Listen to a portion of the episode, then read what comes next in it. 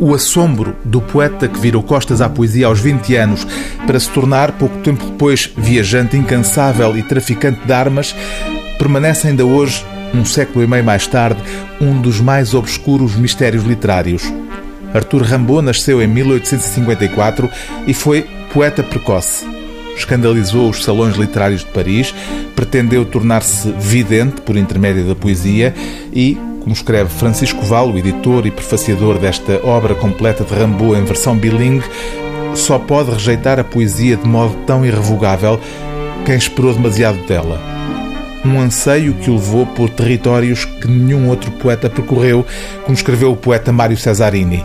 Um terreno limite que muita gente explora, mas para além do qual ainda ninguém atravessou. É essa aventura extraordinária, caso único na história da literatura, que estas 750 páginas documentam.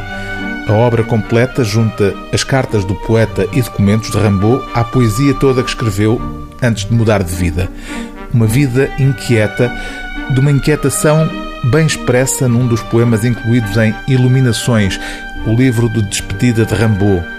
O poema breve chama-se Partida. Chega o que vi. A visão voltou de novo em todos os ares. Chega o que tive. Rumores das cidades e ao sol e sempre.